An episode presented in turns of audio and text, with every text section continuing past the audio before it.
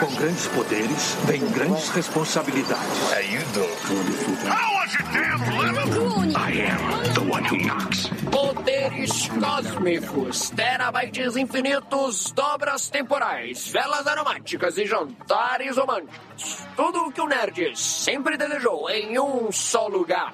Junte os seus neurônios, pegue seus fones de ouvidos, mantenha as mãos e pés dentro do veículo e se prepare para nunca mais pensar da mesma forma com eles, os seus anfitriões do momento. Matheus o Cha... E a outra é James Cameron com Avatar 2, que é o novo Tolkien. Guilherme Amarino. Talvez é a história mais profunda é, em termos humanos. Gabriel Mendes. Vocês jogaram a barra pra julgar a série, aumentou um metro já. Diretamente de terras númenorianas, Lucas Gonçalves e Rodrigo Souza. Agora eu vou descansar. Tchau. E morria. Se fosse resumir em duas palavras, era isso: que foi a imortalidade e a proibição dos Valakala. Você está ouvindo Contemporâneo.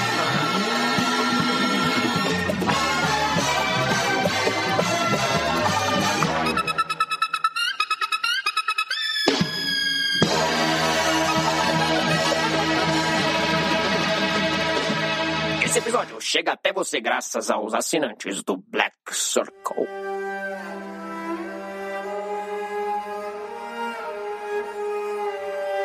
A queda de Númenor, a segunda queda do homem, ou do homem reabilitado, mas ainda mortal, ocasiona o fim catastrófico, não apenas da Segunda Era, mas do mundo antigo, o mundo primevo das lendas, visto como plano e limitado. Depois disso, começou a Terceira Era, uma era de crepúsculo, um medievo, a primeira do mundo partido e mudado, a última do domínio remanescente dos elfos visíveis e completamente encarnados, e também a última na qual o mal assume uma única forma encarnada dominante.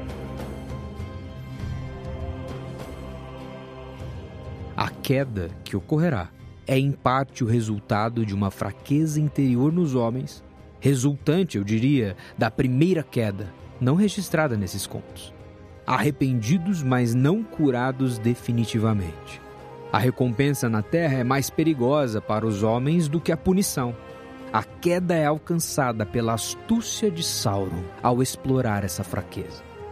Seu tema central é, inevitavelmente, creio em uma história de homens, uma interdição ou proibição. É isso! Nos reunimos mais uma semana aqui no Contemporama para falarmos e, e, implementarmos mais um episódio da nossa grande série de episódios sobre Senhor dos Anéis. Agora, como você viu no título do episódio, falando sobre a queda de Númenor. Olha aí, é um spoiler da série? Eu já tomei? Vai cair? Vai ruir? É isso? Parece um episódio de Dragon Ball. ah, Goku mata A Frieza. queda de Númenor. Gohan não consegue vencer. Será que Númenor sobreviverá? Veja hoje Halbrand na se queda de revela. Númenor. Posso pressentir o perigo e o caos. É, aí começa a aberturinha, né? Pô, É, e a gente tá com o nosso, nosso time tolkieniano aqui, os nossos especialistas. Olha aí, a elite. Estamos aqui com o Lucas Gonçalves, olha aí, Lucas que já participou com a gente. Olá. E com o Rodrigo Souza, que Fala, meu povo. foi pedido, hein? Esse, esse aqui foi é, voto Escalado, popular. né? Voto popular. Fui escalado aí, vamos embora. Fazer gol. Mas existe aí um começo, assim? Então, assim, a gente vai falar da queda de número. A gente tem outros inúmeros episódios já falando. Inúmeros é, é, talvez seja muito forte, mas a gente tem bons episódios falando sobre o universo Tolkien. Já falamos sobre o Silmarillion, sobre o Senhor dos Anéis, da, do- da trilogia aí, clássica, enfim. E agora a gente vai entrar num mar, olha aí. Um pouco não tão conhecido assim, pelo menos pra grande base, né? Sim, a gente vai falar de talvez um aspecto ok por causa das séries agora mais popular, mas que, assim, vou ser sincero, cara, se for pelas séries, eu nem ouviria esse episódio, assim, porque, cara, É, meio X pra mim, hein? É bom mesmo, velho? além desse acervo aí de episódios, tem também, quem quiser saber o que a gente achou de todos os episódios, tem lá as lives que ficaram no YouTube, né? Então, é, a gente se você quiser saber coisa. se A o Japa realmente indignação. gostou ou não, está lá. Se a Galadriel conquistou o coração do Japa. Sim ou não? É, Digita nossas aí nos comentários. teorias. Quem era Sauron? Meu Deus, cara. E quem não era também. Não, teve um dia que acho que o Rodrigo tava, que a gente ficou só falando, ó, eu acho que Sauron é esse cara, acho que Sauron é aquele lá, não, Sauron é aquele O lá. primeiro, o primeiro, o primeiro, acho que uma das primeiras lives a gente ficou lá, ah, Sauron, né? É, Só-. É, tá bom, vamos falar, vai, ó, vocês- têm que me convencer de que esse episódio da de Número, ele é bom. E de que assim, pô, vale a desafio. pena eu dar uma atenção a ele Vale. e, tipo, caramba, ó, esse é um aspecto importante do universo de Tolkien aí, porque, assim, não vamos falar da série, é isso. Tá, é. A gente vai só fazer a ponte. É, que a coisa toda ela começa, tudo isso, toda essa conversa, etc., vem porque ano passado foi publicado um livro chamado A Queda de Númenor, que é um Olha catado, aí. uma compilação feita por o Brian Sibley, que é um dos primeiros materiais lançados após a morte do Christopher Tolkien, é, organizando histórias da Terra-média. Então ele é, pega vários contos, relatos, é, porções que o próprio Tolkien escreveu e o Christopher também organizou, porque tem partes de Contos Inacabados, tem partes do Silmarillion aqui, tem partes do History of Middle-earth, são todos trabalhos do Christopher sobre esse evento envolvendo Númenor, que é uma ilha que fica entre a Terra-média e as terras de Valinor, né? O Númenor é essa ilha que foi habitada por homens, aí a gente vai falar mais disso daqui pra frente. É, é- ela, essa é uma história extremamente importante, né? Ainda que não seja tão famosa e etc. Porque ela é meio que uma entre-safra entre as eras. A gente passa por todo o Silmarillion, pela Guerra das Joias, etc. Tem infinitas histórias nisso. Quando acaba a última batalha, antes da gente chegar no Hobbit, né, tem um tem um período intertestamentário aí, né? Tem um, al- alguns séculos de história.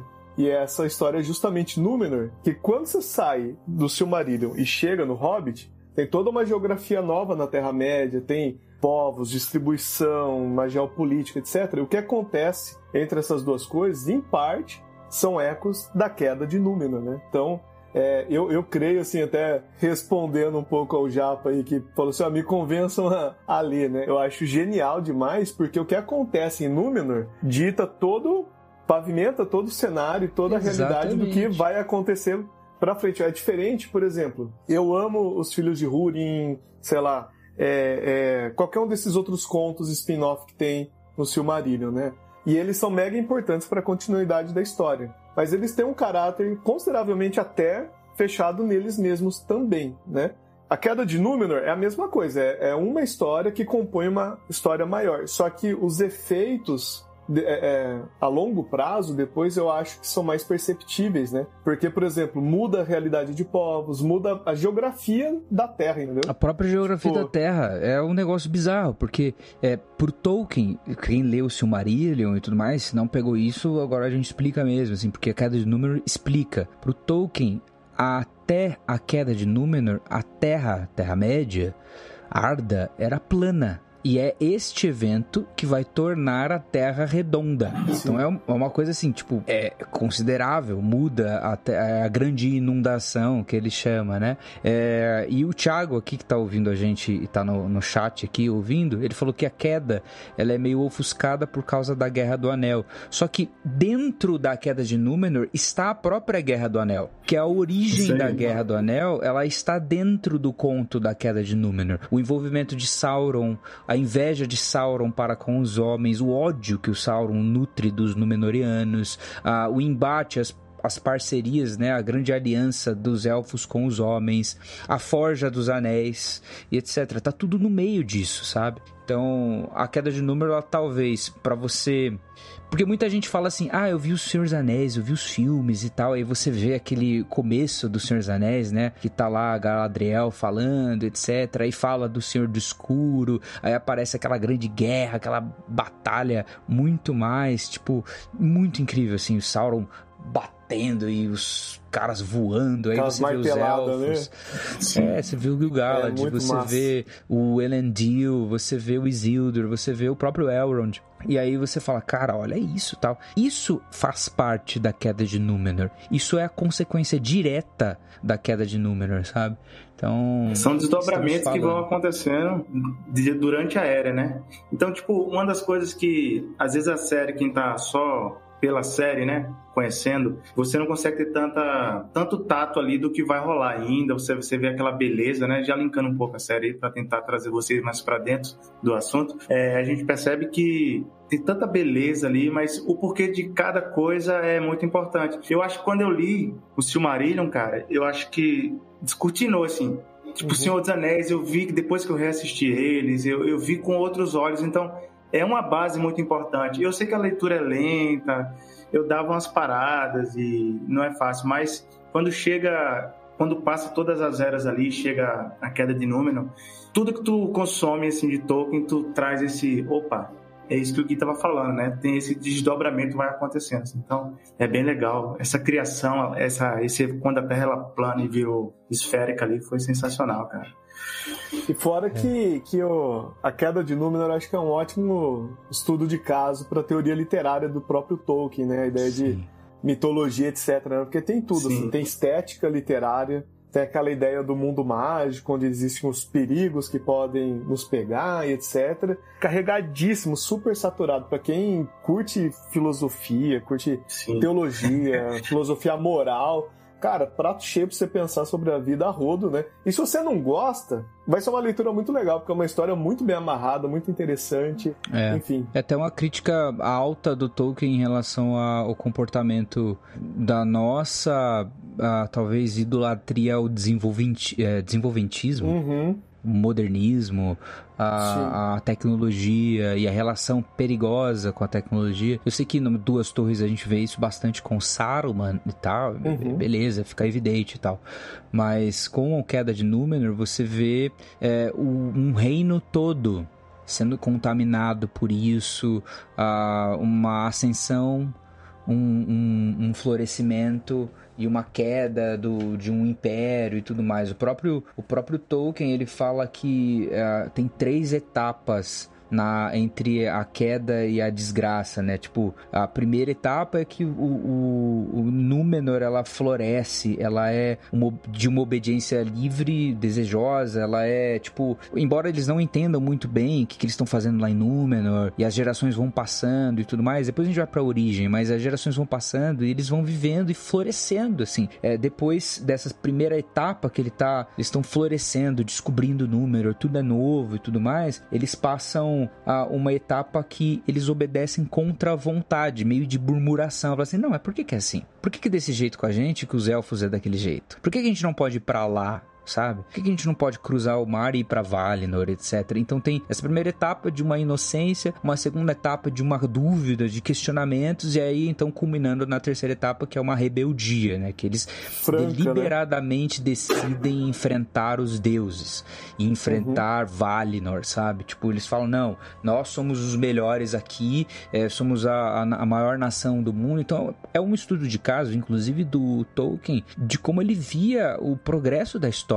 De civilização mesmo, como que ele via ah, ah, vários impérios eh, sendo forjados, aprendendo, dominando, eh, questionando e depois caindo, sabe? Ah, lógico que cada um deles tem uma particularidade, eh, eu não vou falar aqui que cada império, todo, todo império é igual, não é isso que eu tô falando, mas o Tolkien ele imprime assim uma visão lógica de, de progresso da humanidade, de questionamentos da humanidade e de queda da humanidade, né? Uma abolição do homem, digamos assim, pra fazer um, um- uma dobradinha. Ó, só um parêntese, vocês jogaram a barra, a régua pra julgar a série, já tá, aumentou um metro já. Então acho que já tá difícil aí pras próximas temporadas. É, Não, cara, tá. vai, vai tá. Tá, é, tá Eu- difícil. eu- é- é verdade. Eu, eu, eu assumi pra mim, cara, eu não sei se eu comentei na, na- em outro episódio, assim, mas pra mim, assim, eu, eu vou assistir e eu vou assistir assim.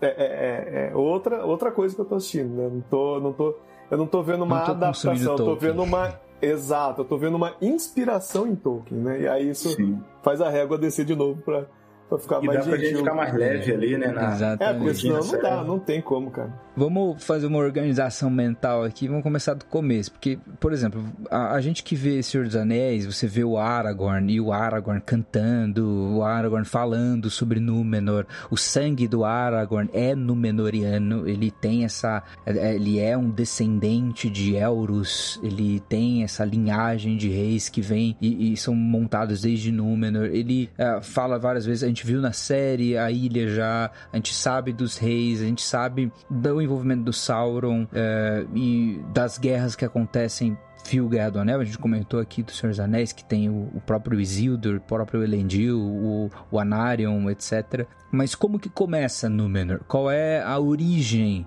de fato, assim, que tá lá no Silmarillion, é óbvio, nesse livro do Queda de Númenor também, mas como que a gente pode é, elencar, assim, Númenor começou desse jeito? Ah, então, bom, o Silmarillion, é, como a gente começou falando, né, ele tem, ele fala sobre a, guerra das joias, né, as três Silmarils, aquelas joias maravilhosas feitas por Fëanor, tudo mais, que foi roubado por Melkor e tem toda a história diante disso. Basicamente, o, uma luta do bem contra o mal, colocando de forma mega simples. Quando a gente chega lá, lá na frente da história, a gente tem uma última grande batalha e nessa última grande batalha, basicamente todos os poderes bons, por assim dizer, né, da Terra-média, alguns povos humanos, os, alguns elfos, os próprios Maiar e os próprios Valar, eles entram, né, no, tipo num all-in contra Melkor, né? Então é uma batalha mega tensa, bem interessante de se ler, inclusive. É, é, é, aquele, é aquele tipo de leitura que você lê mordendo a boca, né? De tão tenso que você fica, né? É, tem o Arendil, cara, mata um dragão,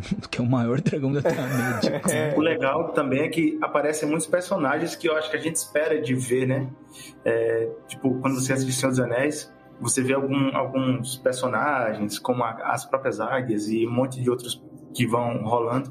E no Silmarillion tu vê um monte de personagem que enriquece muito, assim, dá uma hype muito massa. E aí, encurtando uma história que é longa, né? É, o, o, o, lado bom vence essa guerra. E aí a gente tem então esse pós-guerra. O que, que acontece com o mundo nesse pós-guerra? Os povos. É, é um grupo dos elfos que estavam na Terra-média são convidados para ir para Erecer né, que é a, a, ilha mais perto que a gente tem de Valinor. Eles são recebidos de volta ali pertinho, assim como os homens que participaram dessa guerra também recebem como privilégio morar em Númenor, uma ilha em formato de estrela que está um pouco para trás de Erecer, só que é o, o, reino humano mais ao oeste que existe. Por que, que esse dado é importante? Porque na mitologia de Tolkien, quanto mais pro oeste você tá, mais perto das terras das bem-aventuranças você está também.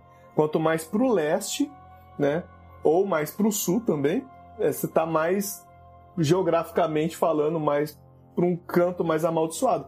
Tanto é interessante considerar, por, por exemplo, na série, que os homens do leste e do sul são justamente os homens que se associam a Sauron, ah, né? Exatamente. Ele tem essa referência, né? Então é um baita de um privilégio você é, é um baita de um presente você tá nessa ilha de Númenor, perto da, de Valinor, da Terra da Bem-aventurança. E, e, não é só isso, né? Esses homens, eles podem morar em, em Númenor, eles têm a vida muito prolongada, por isso que a gente vai ver que Aragorn também tem a vida dele prolongada. Ele parece ser novinho, mas ele já tem lá suas boas primaveras pesando nas costas dele, né? E fora isso, eles são tutoriados por Ewi, que é um mais extremamente sábio e poderoso, servo do próprio Mano, rei de toda a Arda, né? Então, assim, eles conseguem, eles têm a faca e o queijo na mão para viver basicamente paraíso na Terra, né?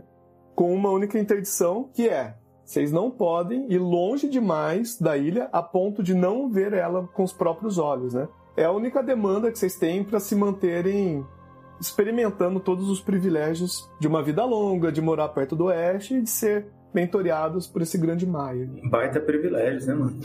Baita é, e dentro desses privilégios, tipo, a questão das idades, assim, a curiosidade é que, tipo, o florescimento de. A, a, o envelhecimento deles é natural, então, tipo, a aparência de um Númenoriano de 18 anos é de uma pessoa de 18 anos, mas só quando, quando ele chega nessa maturidade biológica, o envelhecimento dele é retardado, então ele fica é, muito tempo nessa forma, assim, parecido um pouco com os elfos. Por quê? Porque os Númenóreanos, eles têm origem élfica.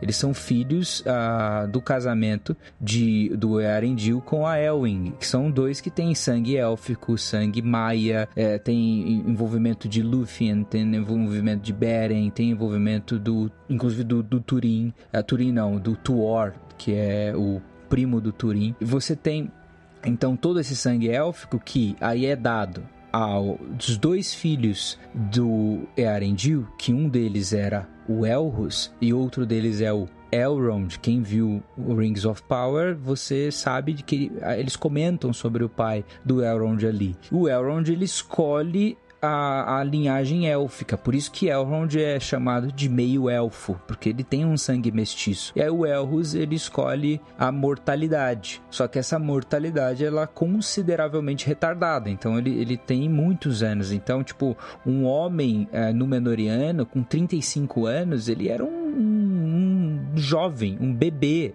é um adolescente do ponto de vista Númenoriano. Ele iria se casar ah, só com lá seus 90 e poucos poucos anos, sabe? Tipo, e aí isso para eles era tipo, a beleza, tô casando no tempo, sabe? Então, é, tem todo Eu uma, acho que o Aragorn, uma... ele morreu uns 200 e poucos anos, né? 210. Isso, é.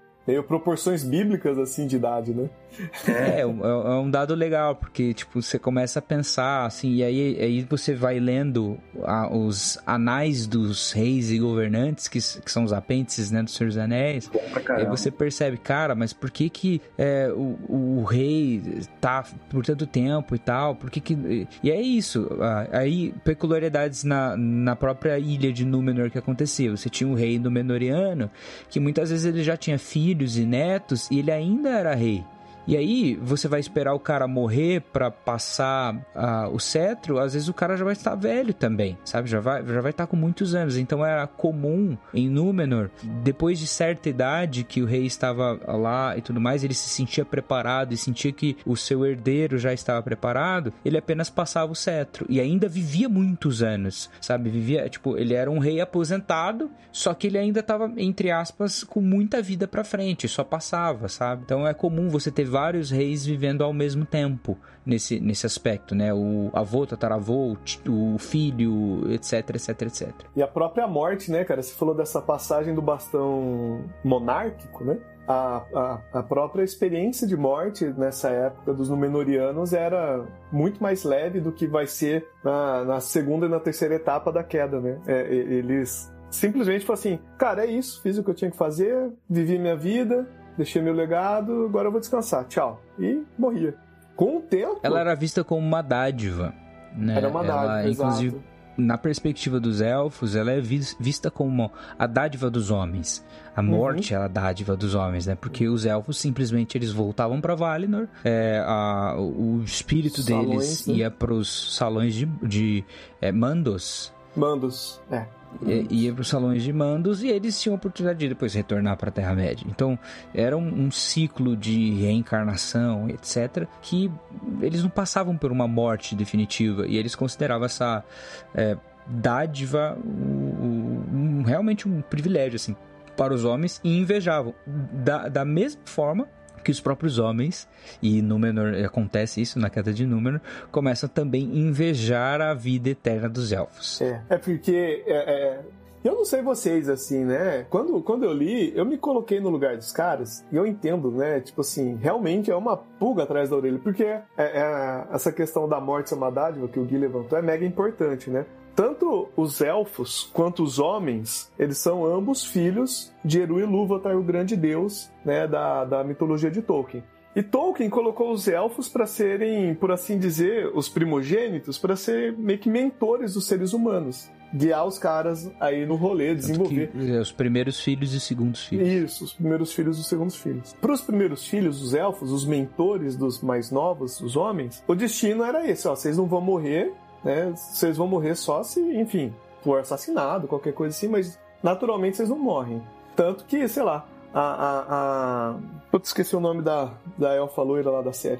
Olha só, aqui dando Galadriel. Tolkienista. Galadriel, Galadriel. obrigado, gente. A Galadriel, tipo assim, existe desde antes do Sol e da Lua existirem, né? De tanto tempo É. que ela existe, né? Ela existe antes da Primeira Era, praticamente, né? Então, é, é, os caras vivem. Só que quando morrem, eles ficam presos ainda nos círculos terrestres, por assim dizer. Isso é o privilégio e a sina dos elfos, né? Você não morre, mas também se morrer, você vai ficar aqui. Os homens, por outro lado, a sina deles é que eles morrem. Mas a morte deles permite que eles saiam dos círculos terrestres, vão e, e, tipo assim, vai rolar algo que eles não sabem o que, que é. Ninguém sabe o que, que é. Quando eles questionam os próprios Valar, que são os seres angelicais representantes de Eru na Terra, é, eles falam: "Ó, a gente não sabe, a gente não sabe, a gente só sabe isso que a gente tá falando. O Eru falou que isso é um presente pra vocês, vocês vão ter que ter uma confiança cega. E aí esse é o pulo do gato. É que quando eles são cobrados de uma confiança cega, é justamente isso que eles não querem ter. A gente não quer uma confiança cega, a gente quer saber o que vai acontecer com a gente. né? Então, essa, essa, esse presente que eles recebem, tanto em- de criar esse reino de Númenor, é, é, quanto privilégio de poder morrer, acabam sendo justamente a armadilha onde eles se jogam, né? Porque como, como eles ficam muito tempo vivos, desenvolvem artefatos, é, é, enfim, constroem uma sociedade incrivelmente top, etc., eles começam a se perceber extremamente parecidos aos elfos. E tão dignos de viver muito, eternamente, por assim dizer, em- aliás, é, é, viver uma, ter gozado imortalidade quanto os elfos. Afinal de contas, eles participaram da mesma guerra que os elfos participaram. Por que, que eles morrem e os elfos não? É, aí, aí o veneno toca o coração dos caras, né? Aí vem o- as ambições, os corrupção e, e eles começam a o ego apontando o norte pra eles. Fora que eu acho que eles cansavam assim, cara, tô cansado de viver. Será que dá pra descobrir algo além disso? Tá chato assim. É. Sei lá. E é- e é- é só um... Pensa que Númenor é uma ilha, como a gente falou, você tem um, um- um Maia que é importante, que é sábio, o Elwi ensinando pra eles as coisas, então naturalmente Númenor se torna ah, um pináculo de sabedoria, de desenvolvimento, de tecnologia. Então, cara, pensa assim, talvez se aproxime Pra quem tá acostumado com o universo do George Martin, é a uma Valíria, digamos assim. Sabe? Tipo, em termos de, de robustez, daquela glória, etc. A matriz da, É. de- de- do melhor de tudo, da sabedoria, de, né? É, e eles mesmos vão falando sobre isso, e até no próprio Senhor dos Anéis, nos filmes, quando se fala sobre Númenor, é um negócio assim, cara, a glória númenoriana, eu sou um númenoriano. O livro descreve o Aragorn como um descendente, e, e todos os Dúnedain, né, como descendentes de númenorianos, eles são mais altos, eles são mais fortes, eles têm habilidades, eles conseguem fazer muitas coisas que homens comuns não fazem. Eles são, tipo, uma raça, como o próprio Lucas disse, é entre um elfo e um humano, sabe? Ele não é plenamente humano, porque ele vive mais, mas ele também não é plenamente um elfo. E aí acho que isso, esse- essa posição um pouco nem lá nem cá, é que, ao mesmo tempo que é uma grande bênção, acaba virando uma grande maldição, porque acaba É despertando uma várias possibilidade outras de coisas. queda, né? É, isso é legal no Númenor. E Isso é legal de você ver em todas as histórias númenorianas, porque aí entra um assunto que acho que dá pra começar agora, que é assim, uma vez que eles são uma ilha e eles estão desenvolvendo todas as coisas, o, o povo númenoriano começa a virar excelente em muitas coisas. E aí você vê sabedoria, filosofia, a arquitetura, porque as arquiteturas das cidades e tudo mais são grandiosas e tal, como a gente conseguiu ver na série, a série apresentou exageradamente essa arquitetura, mas também eles foram excelentes do ponto de vista marítimo, na navegação. Eles foram os Uma grandes questão de navegadores. sangue nisso, né, cara? É. É, o próprio er, er, O próprio. Então, seguindo o, o, o avô deles, né? Porque o pai deles seria o Elros, eles seguem essa linha de navegação e, ao mesmo tempo, tanto por conta da habilidade e dessa herança, mas também por conta da interdição e dessa proibição, né? é, eles têm uma paixão pelo mar que vai seguindo de geração em geração. Então, todos os contos númenorianos, você vai percebendo que existe um negócio com o mar, assim, sabe? É, a, a- a história de Númenor lembra um pouco a Atlântida, né? Assim, a lenda de Atlântida. É, assim. ela é propositalmente isso. É. Então, assim, é um link que eu fiz de cara. que Eu falei, peraí, pô, se eu acho que vai falar. eu fiz esse link, foi mais fácil da leitura fluir também, assim, quem já tem uma, uma referência. É, inclusive, em alguns trechos dos Contos Inacabados e nesse livro do Queda de Númenor, que a gente está referenciando propositalmente no episódio, é, os Númenorianos, eles são chamados em versões prévias pelo próprio Tolkien de Atalantes. E Atalantes, no, no, no Quênia, língua élfica, é a, o povo da Ilha da Estrela, a, o povo navegador, etc, etc, ah, etc. Ele, ele bola esse significado para para ir para referenciar quem são os Númenóreanos. É, digamos que é talvez uma forma isso não sou eu que estou falando, tá? É, os próprios. O Humper Carpenter fala isso, que é um dos historiadores de Tolkien, né? Que a, a queda de Númenor e todo o, o, o frenesi númenoriano é, é a, a forma que o Tolkien tinha de demonstrar uma admiração que ele tinha pela lenda da, de Atlântida, né? Pela, pela toda, toda essa situação e tudo mais. E é legal, cara, de você ter um conto ficcional que elabore mais sobre uma lenda que a gente vê pouco coisa escrita originalmente dela, né?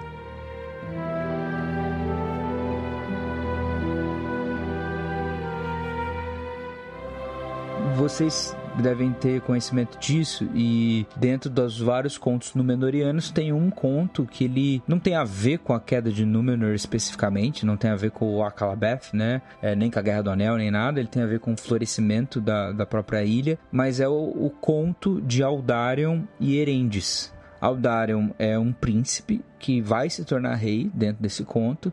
E aí o Tolkien ele escreveu bastante coisa sobre a vida do Aldarion e do relacionamento dele com essa mulher Númenoriana, que ela não tinha ali é, uma linhagem direta ligada ao Elros e tudo mais, e ela se torna uma possível pretendente do Aldarion. O Aldarion é esse príncipe que ele é, é na época filho de um dos reis de Númenor, e ele tem uma vontade tremenda de navegar. Ele se torna um navegador por excelência, ele é um grande capitão. E nessa época, em Númenor, eles já estavam navegando para a Terra-média. E o Aldarion, então, ele tinha essa pretendente, que era Erendis, que ela não era ligada à linhagem dos reis, nem nada. Ela era uma, uma mulher Númenoriana, que tinha muito... Ela era muito ligada com a ilha em si muito ligada com a ilha em si, e o Aldarion ele se torna um grande navegador assim. Ele é um grande capitão, ele é um grande explorador, numa época que Númenor ela tinha muitas relações com a própria Terra-média. Então, os Númenóreanos já estavam viajando para a Terra-média e voltando, viajando, conhecendo inclusive os elfos, inclusive outros reinos humanos, é, inclusive estabelecendo relações comerciais com a Lindon, que ficava ali na, na borda né, da Terra-média, é, e outros reinos humanos, e inclusive fundando cidades, porto Númenóreanas. E o Aldario ele era, esse grande capitão, como príncipe, realeza e tal. Ele tinha essa grande vontade. Fez viagens importantíssimas, né? Nossa, muito importantes. Principalmente quando você for ler Aldarion e Erendis, tem uma carta que o Gil-galad envia pro pai do Aldarion, justificando às vezes a ausência dele e tal, porque ele ficava porque acabou o casamento dele também. é, e essa é uma das coisas, porque o conto ele é muito legal, que essa dinâmica, cara, o Aldarion ele gosta de viajar e ele passava muito tempo viajando. Como é que ele vai manter um relacionamento com uma mulher que não gosta do mar? E essa é a dinâmica. Aldarion é um cara apaixonado pelo mar. E a namorada dele não gostava disso nunca e ele convidava ela, né? Ó, oh, vem navegar, vamos, vamos de barco comigo, a gente vai. E ela não, se eu for eu vou é, simplesmente é, é, desfalecer, eu passo mal. Ela dava sempre justificativas e tal. É legal de você ler porque é um conto amoroso, tá? É, só para deixar bem claro, o pessoal que tá. Nerds também é. amam, né, cara? Nerds é, também amam. Nerds também quer namorar. Em, em 2023, Dá um dorama massa. É um dorama massa. Pô, poderia ter um dorama tolkieniano baseado na história Caraca, de Aldar olha aí, cara. Mano, isso nasceu agora, velho. New Line Cinema, contrata nós, velho. Netflix, chama ah, nós. É, e tudo isso para falar porque, tipo, nesse, no meio desse conto, obviamente, é um conto de amor. Ele tem três fases. Ele tem a fase de Aldário e Erendes se apaixonando, começando a se relacionar. Tem a fase do Aldário e Erendes é, rumando para um compromisso maior. E tem a fase pós-casamento. E ele vai contando dessa perspectiva do relacionamento, que não acaba bem, assim, para já dizer, assim, é como que é essa relação do Númenoriano com a exploração, com o mar e tudo mais. Então, num, num aspecto micro, ele introduz, porque esse, esse tudo isso que está no Aldarion Erend está antes da própria queda de Númenor, né? tanto cronologicamente quanto também nos livros. É, ele introduz um pouco dessa tensão númenoriana é, com obediência, com estabilidade, com compromisso e etc, etc, etc. Que são desdobramentos para queda e tudo mais, né? Aponta, né? De alguma forma aí, desde a forma que os caras navegam. É essas idas e vindas na Terra-média já ia mudando o coração dos caras. É, eles queriam, é, eles iam ensinar, compartilhar conhecimento e depois eles começaram a querer explorar, né?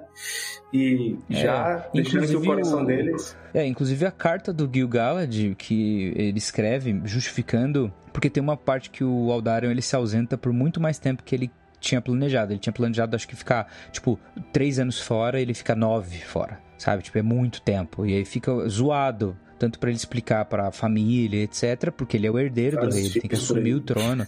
E ele estava protelando assumir o trono porque ele ficava viajando. E aí o Gil-galad fala: Olha, eu segurei o Aldarion aqui porque eu precisava tomar conhecimento sobre a, o florescimento de Númenor, sobre toda, toda a cultura de vocês e tal. Então, o Númenoriano, ele quando estava na Terra-média, ele era visto como esse cara, cara, ensina pra gente como aqui são essas coisas que vocês fazem e tal. Além de também é, fazer coisas juntos, comercializar artefatos, etc. Porque eles também traziam muita coisa da Terra-média para melhorar, assim. É tipo um Japão de, das coisas, pegar todas as ideias e fazer melhor.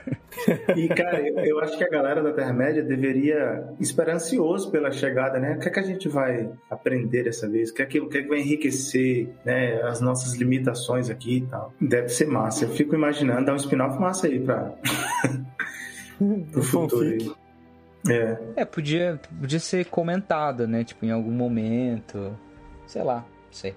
É um Ô, Gui, enquanto você falava aí do Aldarion, né? Famosa árvore de Lothlórien, né? É, foi um presente do Aldarion a Gil-galad. Como não não conseguiu plantar lá em Lindon, né? Aí ele deu de presente para uma parenta dela. Aliás, parenta dele, né? Que é Galadriel. E aí Galadriel planta as margens do Anduin e, na terra protegida que vira o reino de Lothlórien, né? Agora, o dado que é interessante, é a minha versão aqui que eu estou usando é de 2009, né? Ele fala assim, ó, mas lá, lá deu certo, né? As margens do rio Anduin e tal, essa árvore foi plantada e deu certo, diferente de Lindon que não rolou. Mas não alcançaram a altura ou circunferência dos grandes bosques de Númenor, Cara, isso é muito louco de se pensar. Quem tá falando que uma terra humana é, era mais Caraca. virtuosa, mais top, né? Conseguia vicejar a vida e florescer a vida em um nível maior do que Lothlórien, que na Terra-média tá ali meio com. Com.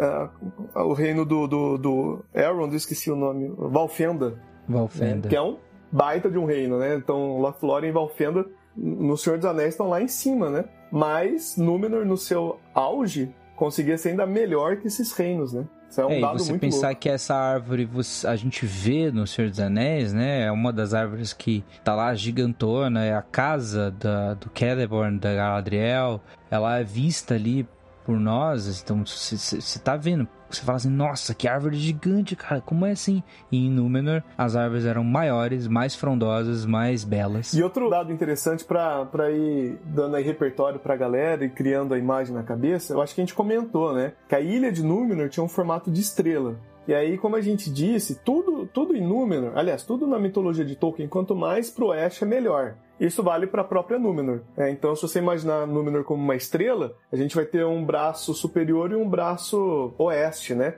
Esses dois braços são as partes mais virtuosas ainda de Númenor. Tem uma parte aqui da, da ilha, eu não sei pronunciar, velho, eu li sozinho se ninguém me ajudar a Orhostar. Orhostar, exato. Que é principalmente a parte mais, mais top, assim, né, de, de Númenor. Tanto que tem um determinado momento da história que a gente lê que as coisas que nascem lá não necessariamente são coisas úteis, assim, sabe? tipo a tecnologia lá, é, não, não necessariamente são coisas úteis para o dia a dia, mas são coisas belas, tem fra fragrâncias agradáveis, sabe? A aparência que olhar para aquela coisa te dá prazer pelo simples, pela simples contemplação, né? É, Detalhe importante, para quem tem o livro e tá olhando o mapinha, né? Você tá olhando o Rostar aqui, você tem um, um negocinho que chama Romena. Uhum. Romena é uma cidade portuária que é um dos maiores portos de Númenor, que inclusive nessa história de Aldarion, é o próprio Aldarion que inclusive ele vai morar lá sabe? E é a, o porto mais próximo do oeste. Então é aquele que desperta mais essa ânsia do Númenoriano de exploração, do, da viagem, etc. Pro, pra galera que viu só a série, é quando a, a Galadriel e o Elendil vão para um outro lugar, né?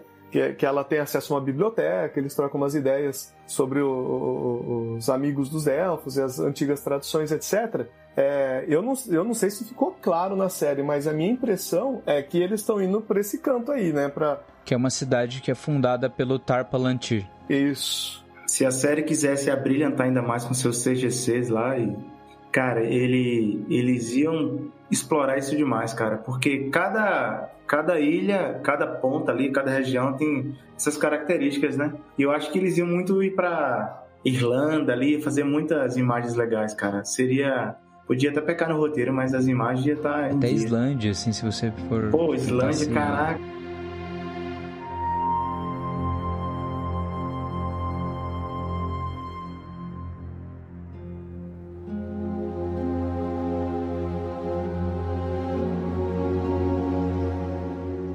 Mano, falando sobre. Já entrando um pouco na queda e nos motivos que levaram à queda, assim, pela descrição que vocês estão fazendo dos numero, numerorianos, assim, a imagem que eu tenho é que eles em algum ponto eles se tornam um povo meio angustiados, assim, com a existência dele. Porque, tipo, eles, como vocês falaram, né? Eles estão entre os homens, que eles, eles vivem mais que os homens, eles têm, tipo, são muito melhores em algumas coisas, mas eles não são elfos. Uhum.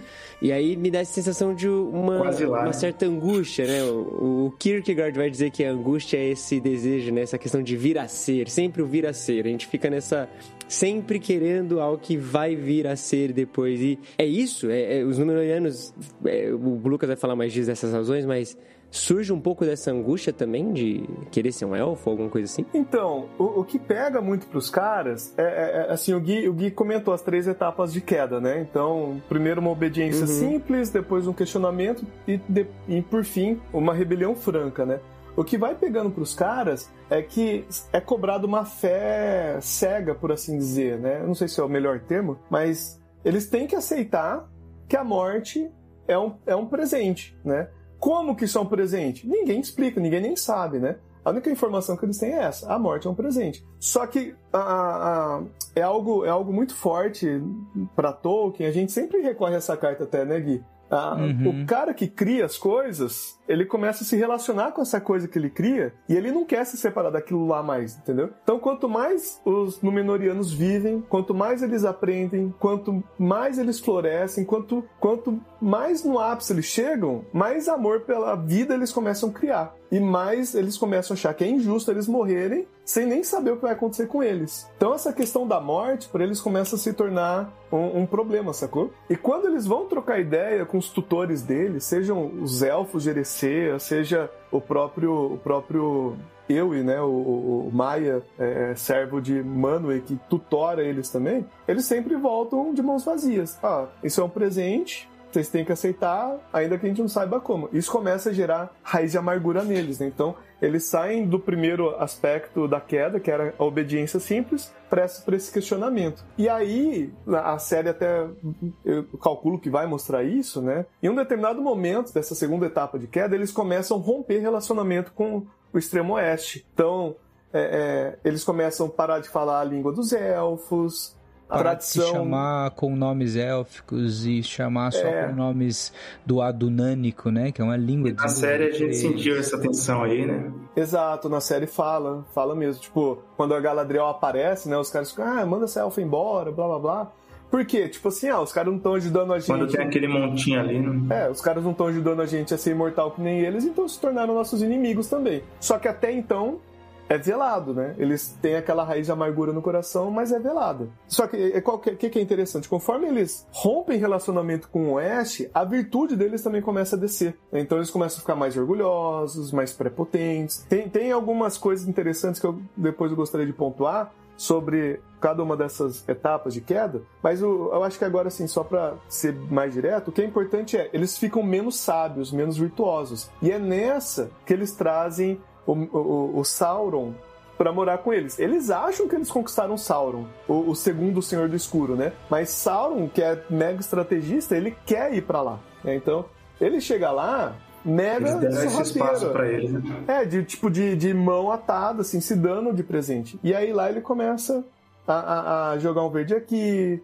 né, jogar um chaveco ali. A hora que ele vai, a hora que ele vai ver, a hora que a é. galera vai perceber, ele conseguiu virar toda Númenor contra o Oeste num nível absurdamente megalomaníaco a ponto do pessoal querer ir para a Guerra Franca contra o Oeste, sacou? Então, o, o, o, ponto, o ponto de angústia deles é essa. É por que, que a gente morre e ninguém mais morre? Porque só a gente tem que morrer, sendo que a gente lutou a mesma guerra, a gente faz o coisa Sauron tão convenceu o povo quanto... a adorar Morgoth, né? Exato. É, tudo isso vai acontecendo. Acho que, tipo, o resumo disso é: acontece essa, essa angústia e essa, esse distanciamento da, do, do, de toda a tutoria que eles tinham tido com os elfos. Então, proposital, né? Nós não vamos mais nos identificar com isso. Isso acaba levando eles quando eles são convidados pelo próprio Gil-galad a auxiliá-los numa num embate contra o Sauron, que já estava fazendo uma festa lá na Terra-média, já tinha forjado os anéis e etc. A, a, a Númenor entra na guerra num, num, período em que eles vencem Sauron no primeiro momento. O rei nessa época é o Ar-Parazon, é, e é detalhe, né? Porque até então, uh, até eles mudarem, todos os reis de Númenor eram Tar alguma coisa.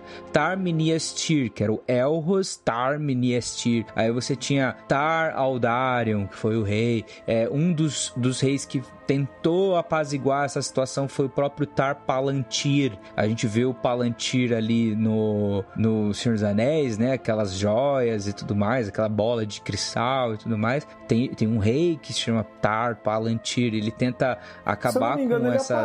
Aparece na série, não aparece? Não é o aquele eu, rei eu... velho? Isso, é o velho. É, pelo que menos tá é chamado lá, né? como esse, né? É uhum. bem diferente do, do livro, mas é, esse é o, é o, pai da, da rainha que tá lá. E ele, ele então tenta é, trazer de volta essa admiração que Númenor tinha por, pelos elfos, mas não consegue. Dá uma guerra civil em Númenor e tudo mais e tal. Até chegar a, a um golpe de estado pelo próprio Ar-Parazon. Não é à toa que a, a essa modificação de tar alguma coisa para ar alguma coisa, que é uma, um outro formato de língua, etc, né? E aí o ar parazon é esse cara que consegue... É, é, os livros dizem que o ar parazon é o rei de maior prestígio Númenoriano. É o rei que teve a maior glória. Ele foi o ápice de Númenor, em termos bélicos, em termos culturais, em termos de tudo, assim. Do, do Númenor foi a... Uma, foi, diferen, foi o diferencial que derrotou Sauron ali naquele primeiro momento. E justamente isso e o orgulho do Ar-Parazon, que é chamado de Ar-Parazon o Dourado, que é, talvez o permite ser ludibriado pelo Sauron, porque o Sauron se rende e o Sauron tem as palavrinhas. É. A série já caminha bastante nesse nesse sentido, né? tipo, é, tem nuancezinhas ali, deixa eu... É, já demonstra ser um cara extremamente suspeito, né? Agora que a rainha também uh, não enxerga mais, né? Ela tá voltando uh, danificada, assim. Dá pra ver que pelo menos nesse sentido... já tá voltando, já tá, a série já tá... Com sangue Sim. nos olhos. Cara, tem a, a, olha só o que o Sauron... O que o Sauron fala pro Ar-Parazon. Porque o Arparazon, que é o, ele é o mais poderoso tirano que já existiu no mundo desde o reinado de Morgoth. Isso é o que está escrito no, no livro. Tolkien descreve ele assim: embora em verdade fosse o Sauron que regesse a tudo de trás do trono. Olha só o que Sauron diz para ele, são algumas frases que o Sauron vai dizendo, né? Porque o Sauron meio que convence ele aí, olha só, eu tô me rendendo e tudo mais, você é um rei poderoso, é, você é, é um, um, um, rei e tudo mais. Tipo, ele até fala assim, ó, a sentença dos reis deve se cumprir. Ele se submeteu, é dito assim, se submeteu como quem é coagido, escondendo o seu deleite, pois as coisas haviam acontecido de acordo com o seu desígnio, porque ele foi preso de propósito. O Sauron foi preso de propósito. E ele foi preso de propósito para falar o seguinte ao Arparazon. Esse cara que já estava arrogante, esse cara que já estava é, no auge da sua glória, etc. Ele fala assim pro Arparazon: Uma coisa apenas agora vos falta para vos tornar o maior rei do mundo. A vida imortal que vos é negada por medo e inveja dos poderes mentirosos do Oeste mas os grandes reis tomam o que é seu por direito. E aí, um outro ponto, ele fala assim: os Valar se apossaram da terra onde não há morte e mentem a vocês acerca disso, escondendo-a tão bem quanto podem, por causa da sua avareza e de seu medo de que os reis de homens arranquem deles o reino sem morte e governem o mundo em seu lugar. E embora, sem dúvida, o dom da vida sem fim não seja para todos, mas apenas para aqueles que são dignos, sendo homens de poderio e de orgulho e de grande linhagem, ainda assim é contra toda justiça que esse dom, que lhe é direito dele, seja vedado ao rei dos reis, Arparazon, mais poderoso dos filhos da terra, a quem Manwë apenas pode ser comprado, e talvez nem ele, mas grandes reis não aceitam recusas e tomam os, o que é lhes devido. Bicho é venenoso, né, velho? Pra situar quem só viu a série, ele é aquele cara de azul que tem um. que ele sempre tá usando uma veste azul, que tem uma barbona grisalha e tal, pode só pra quem não lembra ali e tal.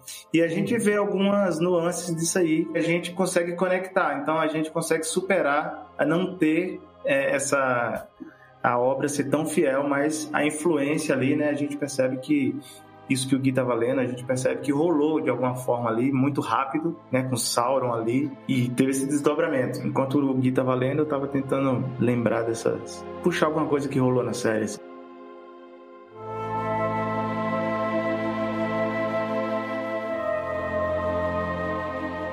E Arparazão disse: Quem é o Senhor da escuridão?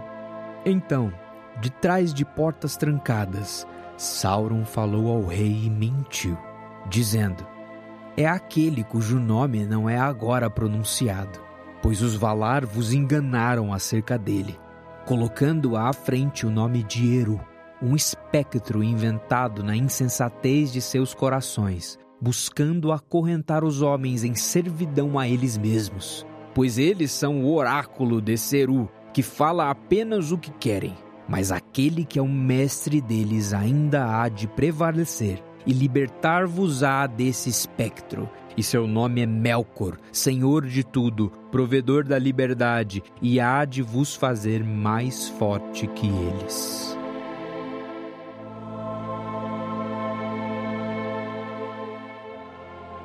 Olha isso, velho. É o Satã, mano. É o Satã.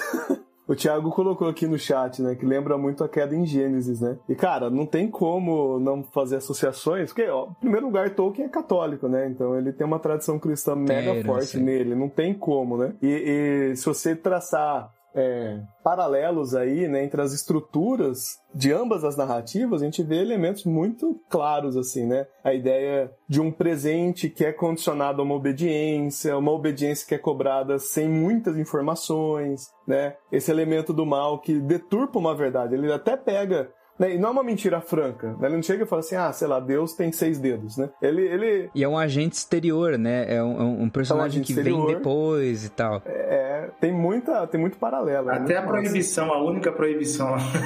é. E é legal porque tanto, tanto na queda de Gênesis, enfim, tem muita gente que vai ficar, ah, mas por que que, sei lá, Deus fica com frescura lá de uma árvore? Pô, o cara é Deus, faz outras milhares de árvores para ele mesmo, né? Deixa a galera comer de boas, né? Só que aqui questão tanto em Gênesis quanto a questão aqui no, no, no na queda de Númenor não tem a ver com a coisa em si, não tem a ver com não poder viajar para longe, não tem a ver necessariamente com comer de uma fruta específica, né? Mas tem a ver com a, com a submissão humilde, que aí vai promover então um bem-estar generalizado versus uma tentativa de autonomia, né? De cuidar da própria vida, de ser dono de si mesmo. E é justamente aí, né, que, que o Gui estava lendo essas falas do, do, Sauron que ele vai pegando, né? Ó, você é o rei, cara. Você merece. Vai lá e pega você. Você manda, né? É, eu acho que é esse o ponto que vai separar pontualmente os extremos do início da queda e do final da queda. No primeiro, os caras são altruístas por quê? Porque eles estão satisfeitos com a vida. Os caras estão contentes, né? Mas quando. E, e por que, que eles estão contentes? Porque eles recebem isso gratuitamente. Eles estão de boas com o que eles recebem. Mas quando eles começam a se ver como merecedores e desejar mais do que está sendo dado para eles, aí eles começam também a desejar tomar a própria força ao invés de aceitar com gratidão que foi dado para eles, né? então. E às vezes não é nem só mais do que está sendo dado a eles, às vezes são coisas diferentes, assim.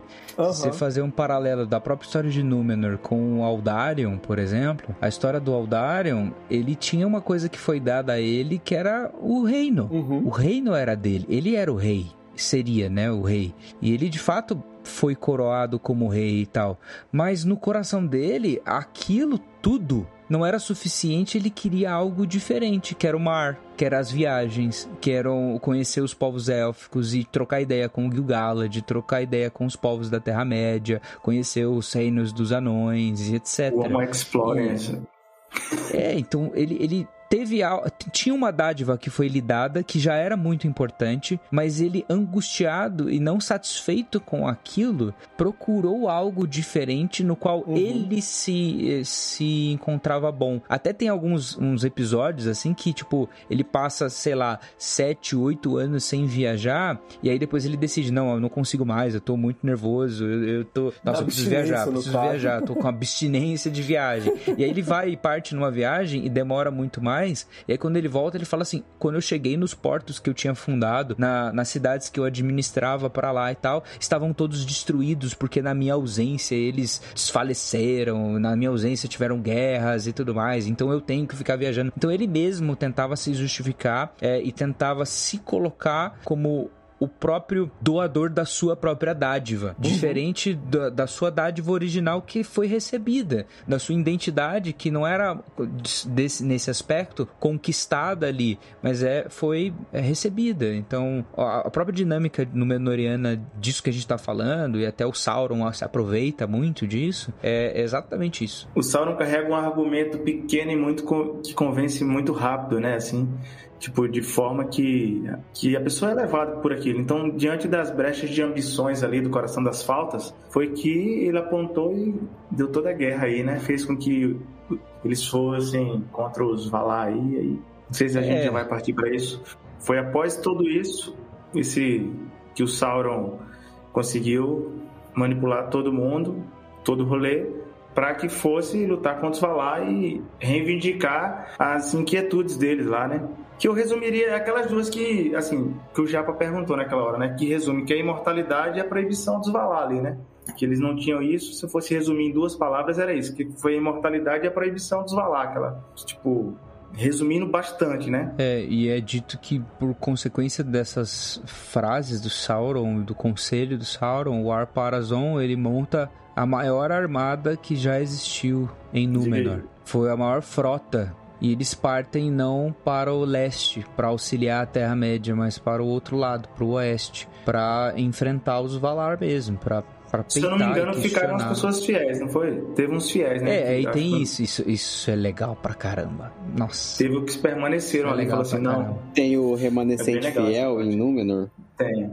Ah, tem. Porque eles são chamados, inclusive, dos fiéis. Então, enquanto tá acontecendo tudo isso, do Arparazon montar todo mundo pra ir pra, pra, pra Valinor, assim, e, tipo, eles passar passarem por Tol Eresi, chegar em Avalon e, etc. E, e reivindicar a, os, sua dádiva, digamos assim, diferente daquela dada a eles, ficaram alguns que falaram assim, gente, peraí, isso tá errado, cara Vai dar muito ruim. E um deles, o, o primeiro deles, na verdade, é um grande capitão que vira um conselheiro do próprio rei antes do, do Arparazon. E depois, quando o Arparazon toma o cetro, eles meio que brigam e ele deixa o conselho, que é o Amandil. O Amandil é o pai do Elendil, que aparece na série do Anéis do Poder. E ele, Amandil, inclusive, é o amante dos elfos, aquele que é amigo dos elfos. E tem. Elendil também tem isso no nome, tem esse que, assim, dentro do nome dele. E aí toda essa família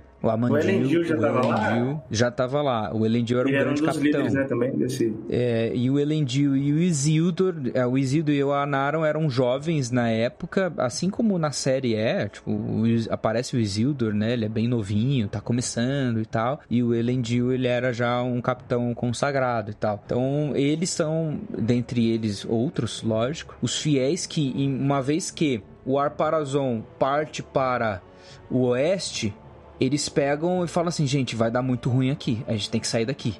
E eles vão pro outro lado, eles vão pra Terra Média. Se eu não me engano, eles recebem essa instrução, né, cara? Eu não tenho certeza. Tô falando de memória antiga, mas eu acho até que eles recebem essa instrução. Assim, ó, vaza, vaza, porque. Vai dar ruim. Vai dar ruim. Vai dar Talvez ruim a série traga isso, hein? Pode ser que é, traga. espero que sim, cara. Ia ser massa. Vai ser massa. Vocês já vão estar aí, que estão, os ouvintes já vão estar por dentro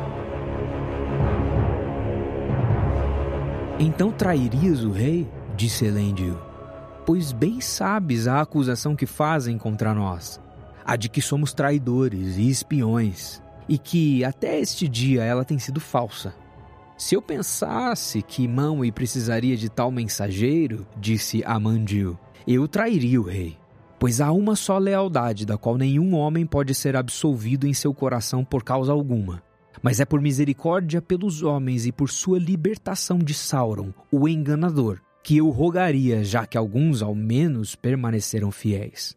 E, quanto à interdição, sofrerei por mim mesmo a penalidade para que todo o meu povo não se torne culpado. Mas o que pensas, meu pai, que deve sobrevir àqueles da tua casa a quem deixares para trás, quando teu ato se tornar conhecido? Não deve se tornar conhecido, disse Amandil. Prepararei minha ida em segredo e içarei a vela para o leste, para onde todos os dias os navios partem de nossos ancoradouros. E depois disso, conforme o vento e a sorte permitirem, darei a volta, pelo sul ou pelo norte, rumo ao oeste, e buscarei o que puder achar. Mas quanto a ti e a teu povo, meu filho, aconselho que prepareis para vós outros navios e que coloqueis a bordo todas aquelas coisas das quais vossos corações não suportariam se separar. E quando os navios estiverem prontos, deveis ficar no porto de Romena, e se deixar ouvir entre os homens que vosso propósito, quando chegar o tempo, é me seguir para o leste. Amandil não é mais tão caro a nosso parente no trono que ele vá prantear em demasia. Se decidimos partir por uma estação ou para sempre, mas que não se veja que pretendes levar muitos homens, ou ele ficará irritado por causa da guerra que ora trama, para a qual precisará de toda a força que puder reunir. Busca os fiéis que ainda são sabidamente leais e deixa que se juntem a ti em segredo se estiverem dispostos a ir contigo e compartilhar de teus desígnios. E que desígnios hão de ser estes? Disse Elendil. Não se envolver na guerra e vigiar, respondeu Amandil. Até que eu retorne não posso dizer mais, mas o mais provável é que hajas de fugir da terra da estrela sem nenhuma estrela a te guiar, pois essa terra está profanada. Então hás de perder tudo o que amastes, provando antes da morte em vida, buscando uma terra de exílio em outro lugar. Mas, se a leste ou a oeste, só os Valar podem dizer. Então Amandil disse adeus a toda a sua casa como alguém que está prestes a morrer. Pois, comentou ele, pode muito bem ser que não me vejais nunca mais, e que eu não haja de vos mostrar nenhum sinal como o que a Erendil mostrou há muito tempo. Mas ficai sempre preparados, pois o fim do mundo que conhecemos agora está à porta. Dizem que Amandil içou as velas em um pequeno navio à noite e navegou primeiro para o leste, e então deu a volta e passou-se para o oeste, e tomou consigo três serviçais, caros ao seu coração, e nunca mais se ouviu deles palavra ou sinal neste mundo, nem a qualquer história ou conjectura sobre a sina deles. Os homens não podiam, pela segunda vez, ser salvos por qualquer embaixada como essa, e para a traição de Númenor não havia absolvição fácil. Mas Elendil fez tudo o que seu pai pedira, e seus navios foram ancorados na costa leste da terra. E os fiéis puseram a bordo suas mulheres e seus filhos, e as suas heranças, e grande reserva de bens.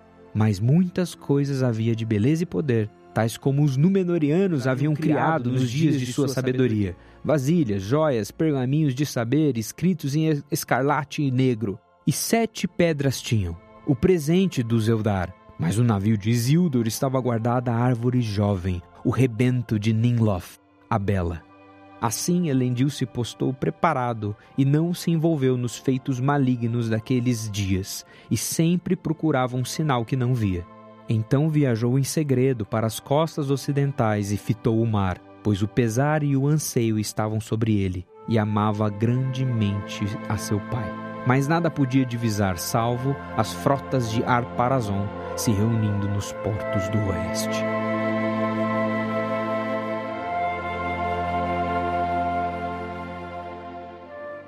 Deixa eu comentar bem rapidinho. É meio simples, mas eu acho, para mim é, eu acho bem interessante, né? Que quando a gente vai vendo essas três etapas de queda do, dos Númenóreanos, tem toda essa questão aí da a questão da morte e essa fé cega que é cobrada deles. Cada uma dessas três etapas de queda, a gente tem ao longo da narrativa cinco estacas, né? Cinco é, é, faróis que mostram pra gente como tá o coração dos caras, né? Esses cinco pontos, né? É o que? É a posição geográfica da cidade mais importante de Númenor. Então você vai ver o que? Na primeira etapa, a posição, a cidade mais importante, as cidades mais importantes eram justamente as que estavam mais a oeste, né? Que, que seria Andustar e Yarnustar. Né? São as duas cidades mais a oeste, mais voltada para a terra das né? bem-aventuranças. É, para a terra das bem-aventuranças. Ou, ou, seja, qual, qual, por que isso aqui é interessante a gente saber? Porque a cidade mais importante estando para o oeste, isso mostra o coração dos caras, né? Eles estão voltados para o oeste. Eles estão, estão inclinados para receber essas boas dádivas que vêm do oeste. Quando a gente vai para a segunda fase da queda e principalmente para a terceira, a cidade mais importante muda e ela vira a cidade dos reis, né, que é Arandor. Ela vai ficar mais ali mais para o centro da ilha. E, e, isso é interessante por quê? Porque aí mostra que os Númenóreanos estão voltados mais para si mesmos. E tem uma outra questão interessante, né? Porque Arandor já está mais no centro da ilha. É, é uma das poucas partes praticamente sem acesso ao mar. Isso, já mostra também uma quebra da, na, da própria natureza dos Númenóreanos, né? Ela é tipo uma capital, própria, então, né? Assim. É, a Se tornou uma fortaleza capital. de Armenelos, que é, é, onde os reis ficam, né? A cidadela do rei, né? Ela é. é não tem mar, não é porto, como Romena é, né? A gente estava falando Exato. de Romena.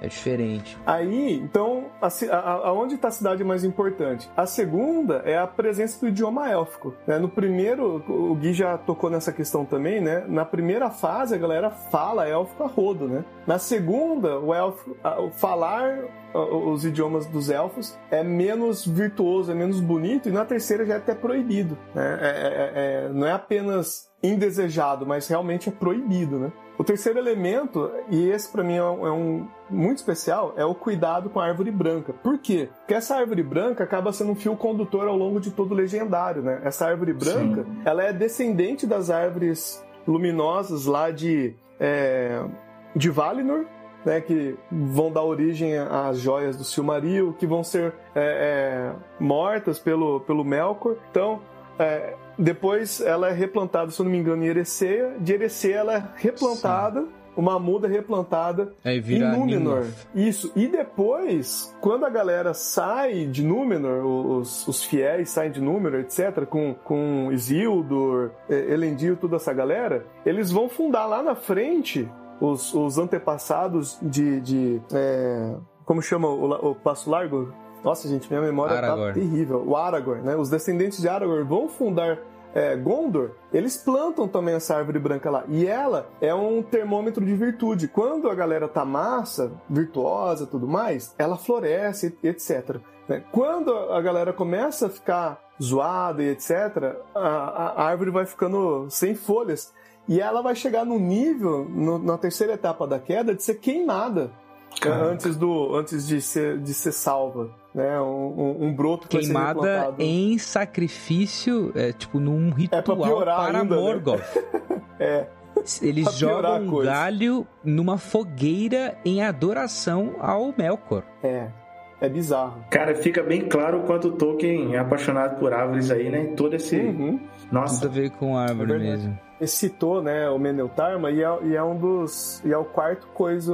É o quarto farol que eu coloquei aqui, né, mano? Porque na primeira, na primeira etapa, eles têm adorações. Eles têm, assim, festivais, por assim dizer, onde eles vão e adoram diretamente o próprio Eru Elúvatar. E uma coisa que é interessante nesse momento é que o Meneltarma é uma montanha. Não tem construção humana ali. Né? E isso é, isso é rico, porque tipo, não tem manipulação humana, não tem engenharia civil, não tem. É, é, a gente está escolhendo quem adorar, como adorar, no nosso lugar de adorar. É, aqui foi estabelecido, é um lugar que foi criado, a gente só chega aqui e faz o que tem que ser feito, né? E era um lugar aberto, qualquer um podia, a qualquer momento, é, prestar suas homenagens a Eru Elúvatar. Na segunda fase de queda, a ida para lá já, já, já fica mínima, a galera já não vai muito mais pro Mendeltarma adorar Quase, o. Quase tipo, zero. Lugar lá, não vai não, não. É uns loucos que vai pra Cara, lá só. Quando vai pra terceira fase, aí vai pro extremo oposto, né? Que é o que? Eles constroem um templo lá, queimam a árvore branca, né?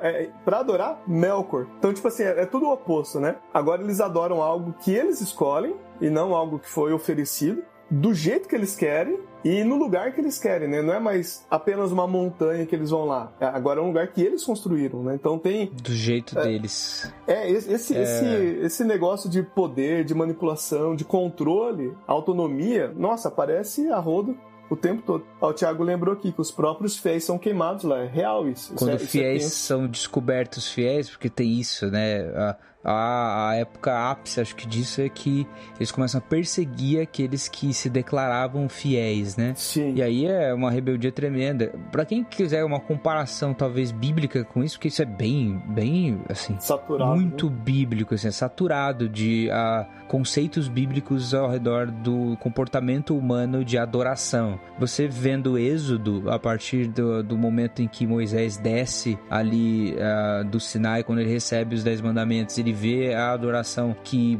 é, é colocada para Arão, né? Olha, faz um, um, Deus aí pra gente adorar e etc. É um paralelo muito grande, assim, porque é. o fruto da impaciência dos homens gera uma adoração falsa, assim, sabe? Isso é repetido claramente em todo o ciclo de, de vida de, da nação de Israel, né? De, do, dos próprios reis de Israel e depois na, na, nos dobramentos modernos da fé cristã, inclusive, né? De tipo, a impaciência uh, o desejo de não aceitar aquilo que foi nos dado como revelação e buscar a própria revelação, a própria a redenção, digamos assim, gera tipos bizarros de adoração que inclusive queimam partes dadas para outros deuses, né? Tipo, digamos assim.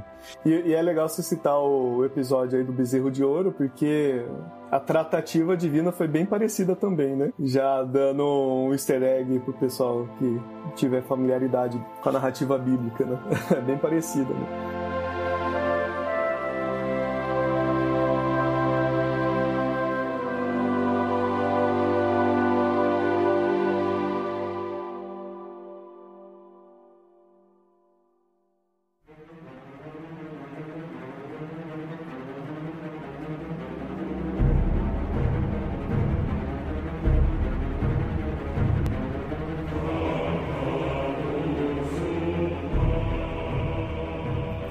Quinta que eu peguei é a arquitetura e a posição dos túmulos dos reis. No começo, são. É são, são. Como que eu posso dizer assim? É.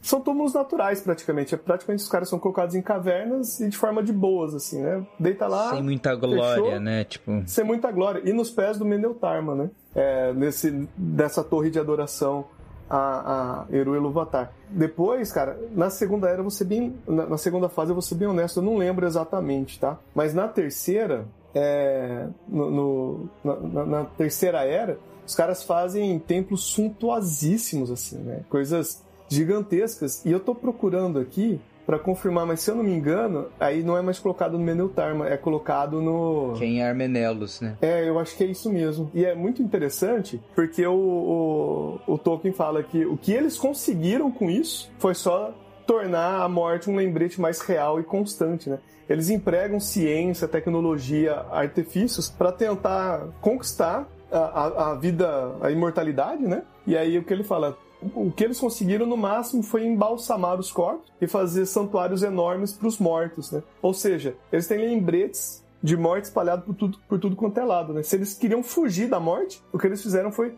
justamente se aproximar ainda mais é, é, com a morte. Tiago colocou aqui, né, que fala que eles se preocupavam mais é, com os túmulos do dos é mortos do que com as casas dos vivos. E é, é verdade isso. Né? Até isso é importante porque isso cria uma ponte interessante com o Senhor dos Anéis e com todo o lance dos Anéis de Poder. Porque quando nós vemos os espectros do Anel no Senhor dos Anéis, é, e a gente é, é, dito a nós que eles eram reis e são ah, nove anéis, dentre esses reis é, é dito que possivelmente alguns seriam reis Númenóreanos. Então são, são, são, são antigos reis Númenóreanos que se renderam ao poderio desses anéis forjados por Sauron, justamente por isso. E aí acho que tem uma, uma parte interessante nos filmes que é filmado tipo um grande túmulo desses espectros do anel, quando eles são libertados e tal. Isso, uh, o Gandalf inclusive fala isso se referindo também a, a, a toda a idolatria à vida na forma de um grande túmulo que acontece aí, né? Se, se preocupa muito mais com os túmulos do que casas de vivos e tudo mais. Então isso, isso é importante de você trazer esse paralelo, porque dentro dos reis que se renderam ao poderio do Sauron, não, não estão só os reis ali da Terra-média e tudo mais muitos deles são Númenóreanos. Cara, e é terrível, né? Você imaginar que você tá empregando toda a sua vida, você tá se rebelando contra tudo e todos para fugir de algo que você tem medo e o resultado do que você faz é antecipar esse algo que você queria evitar, né? É tipo um castigo terrível, né? Se for, for pôr na ponta do lápis, o próprio ato é o castigo em si de certa forma. Né? Então vamos falar desse castigo aí, porque. Que o castigo é massa. Castigo é massa de várias Não para eles, né? Assim. Para nós que tá lendo. É, é assim, é fantástico, assim, porque ele, ele tem consequências pros Númenóreanos, ele tem consequências para tudo. E, cara, vai além disso, porque tem uma consequência para a Terra-média, sabe? Por isso que a gente tá falando, a gente tá falando de uma história aqui, aí você pode estar tá ouvindo isso e você tá falando assim, nossa, mas eles estão falando dos Númenóreanos, esse reino de Númenor, ele é feio no Anéis do Poder, eu não curti, parece novela da Record e etc. Porque o Japa tá dando um sorrisinho aqui, falando assim, ah, essa vibe não, não curti. Feio, feio ele não é. Mas é estranho. Só não atingiu o seu potencial máximo. É porque ali já tá no final, cara. Já tá. É, já tá. Ah, entendi, o Arfarazon já tá lá já.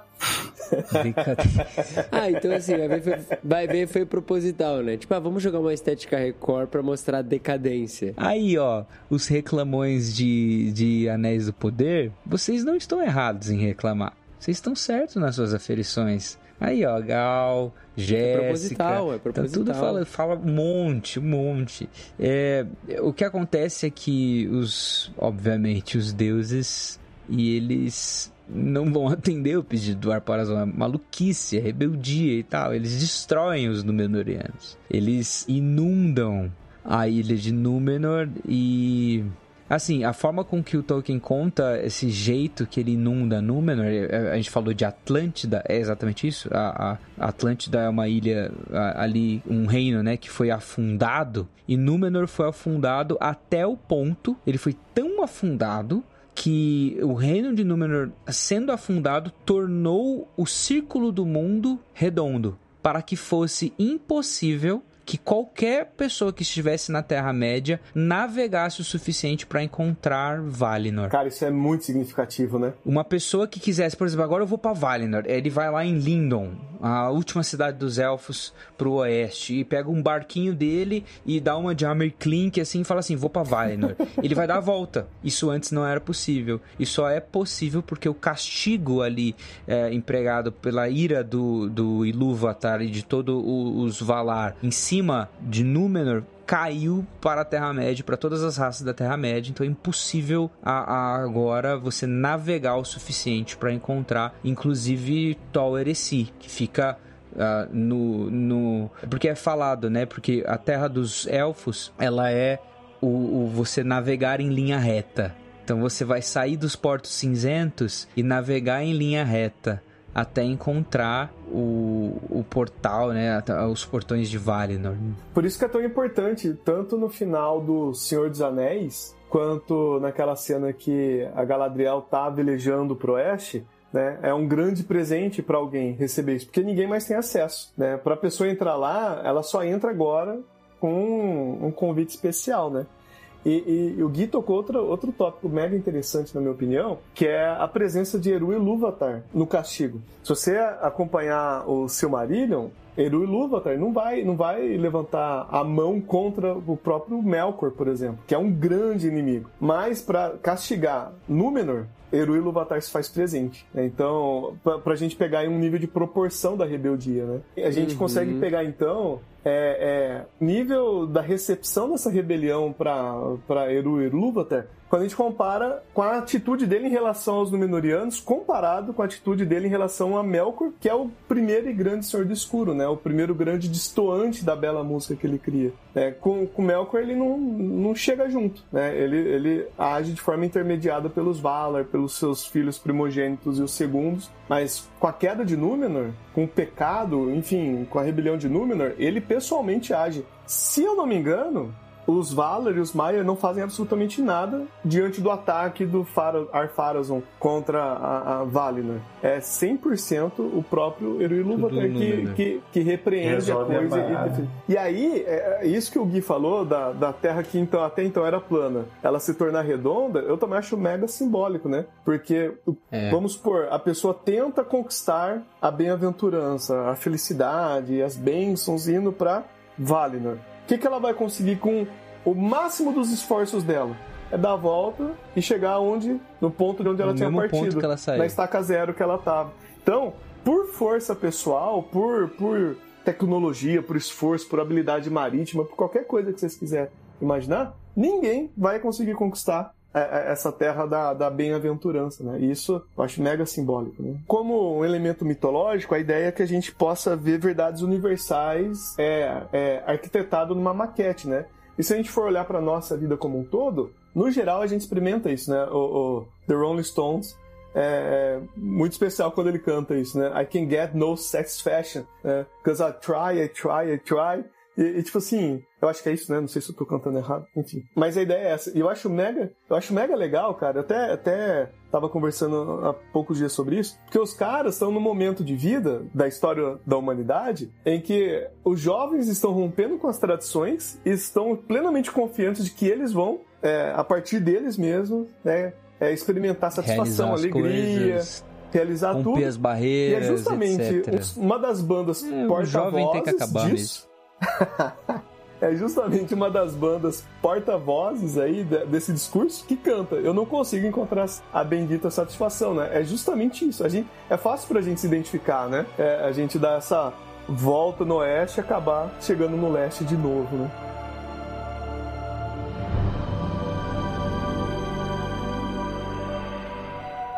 O próprio Sauron se encheira de grande medo diante da ira dos Valar e do julgamento que Eru lançara sobre o mar e sobre a terra. Era muito maior do que qualquer coisa que aguardasse, esperando apenas a morte dos Númenóreanos e a derrota de seu orgulhoso rei. E Sauron, sentado em seu assento negro em meio ao templo, tinha rido quando ouviu as trombetas de Ar-Parazon soando para a batalha.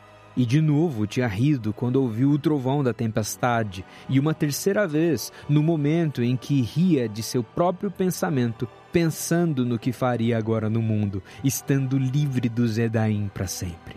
Foi atingido em meio ao seu divertimento, e seu assento e seu templo caíram no abismo. Mas Sauron não era de carne mortal.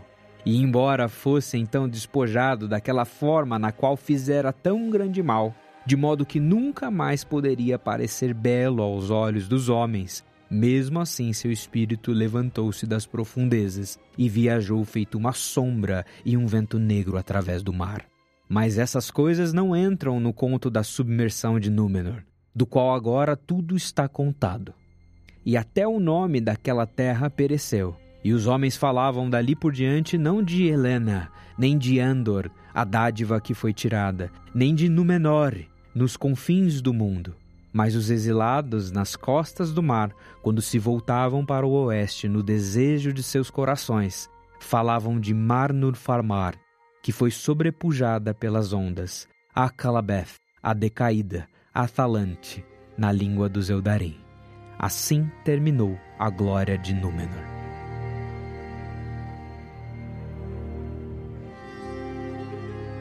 É dito também, aí Númenor afundando, né, uma coisa simbólica pra caramba, é dito que o próprio Meneltarma, ninguém sabe se foi plenamente afundado ou não. Ah. Parece que na, na mentalidade do Númenoriano, ali, nos, inclusive é dito que os Dúnedain, né, a galera do Aragorn, né, pra gente fazer o, o a contextualização para os Senhor dos Anéis, parece que é uma meia lenda que é possível encontrar esse vestígio de Númenor e o pico, só o pico do Meneltarma sobrou.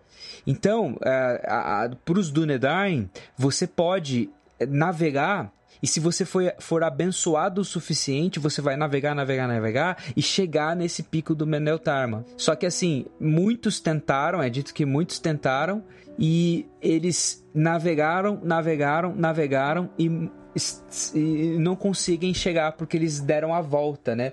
Tem uma parte aqui, deixa eu ver se eu acho, que é dito exatamente isso, que eles não conseguem. Aqui, ó. Os Dúnedain eles sustentavam até que os homens mortais, se fossem abençoados, podiam contemplar os tempos da vida é, dos seus corpos e ansiavam sempre por escapar das sombras do seu exílio, porque eles consideravam a vida na Terra-média ali como um exílio de Númenor. Né, estavam ali exilados. E aí encontrar é, a, a ilha do Meneltarma. Tipo, é, grandes marinheiros, entre eles, vasculhavam os mares vazios esperando chegar à ilha do Meneltarma e ali ter uma visão das coisas que existiram, mas não a encontraram. E aqueles que velejaram para longe chegavam apenas às novas terras e achavam semelhantes às terras antigas e sujeitas à morte. E aqueles que viajavam mais longe ainda apenas faziam uma volta em torno da terra e retornavam, cansados, enfim ao lugar onde tinham começado e diziam: todas as rotas agora estão curvadas. É muito louco. Pesadíssimo.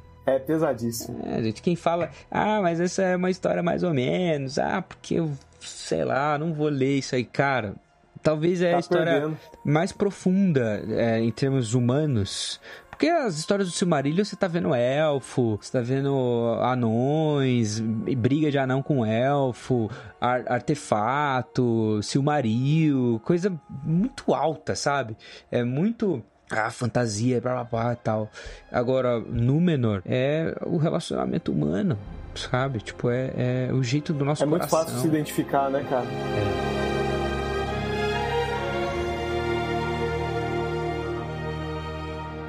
A fuga de Elendil e seus exilados após a queda foi celebrada em uma canção sobre os altos reis e seus nove altos navios. Foram versos que vieram à mente de Gandalf enquanto ele e Pippin cavalgavam Shadowfax rumo a Minas Tirith. Altas naus e altos senhores, três vezes três. O que trouxeram da terra submersa sobre o mar daquela vez? Sete estrelas e sete pedras, uma árvore branca, já vês. Os eventos calamitosos da queda que viriam a permanecer por muito tempo nas memórias dos povos na Terra-média. Na Terceira Era, enquanto todos aguardavam o resultado da queda do Anel, Faramir e Elwyn se encontravam nas muralhas de Minas Tirith, na cidade de Gondor, olhando para o leste e Mordor. Pareceu-lhes que, por cima das cristas das montanhas distantes, se erguia outra vasta montanha de treva, pairando no alto como uma onda que engoliria o mundo, e em torno dela tremeluziam os relâmpagos. E então um tremor percorreu a terra e sentiram palpitar os muros da cidade. Um som semelhante a um suspiro subiu de todas as terras em torno deles, e de repente seus corações voltaram a bater. Isso me lembra Númenor, disse Faramir, e admirou-se de se ouvir falando. Númenor? indagou Elwin. Sim, respondeu Faramir a terra de ocidente que sossobrou e a grande onda escura erguendo-se sobre as terras verdes e acima das colinas e vindo, escuridão inescapável. Muitas vezes sonho com isso.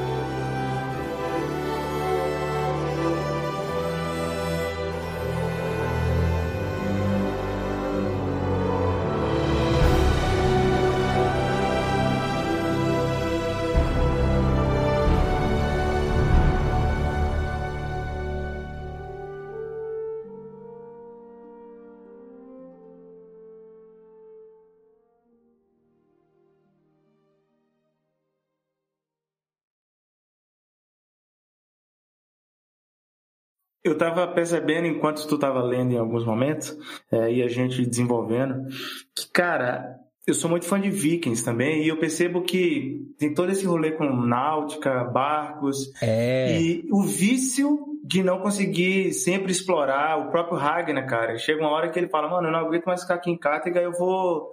Eu preciso explorar, explorar, explorar. Eu tô parado, eu tô entediado. Então você vê todo, todas as mitologias beberam em Tolkien, assim, né? E é o lance de você ter um Invertido, sonho. né? O Tolkien bebeu nas outras Sim, mitologias. sim. né?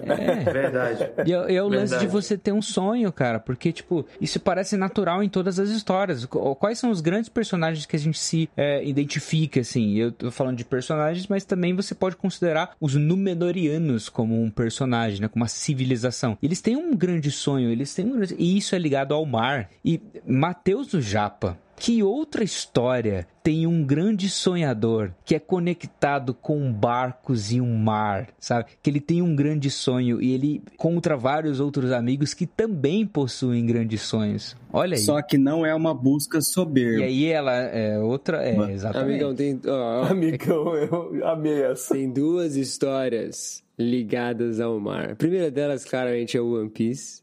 E a outra é James Cameron com Avatar 2, que é o Querendo novo Tolkien. Marco Polo.